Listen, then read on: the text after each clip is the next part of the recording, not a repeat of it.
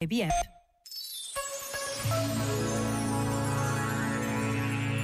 Sobre a importância do aparentemente inútil, escreveu no Ordine.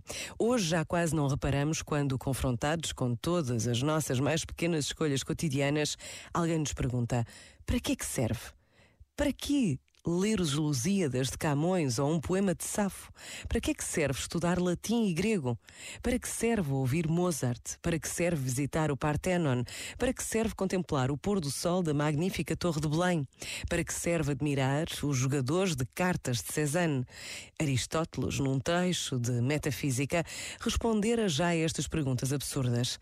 A quem quer que lhe perguntasse para que serve a filosofia, replicava que a filosofia não serve porque não é servil, porque não está ao serviço de ninguém, porque é uma ciência que existe por si mesma e que ensina o caminho para abraçar a liberdade, tal como um homem livre vive por si e não para outro.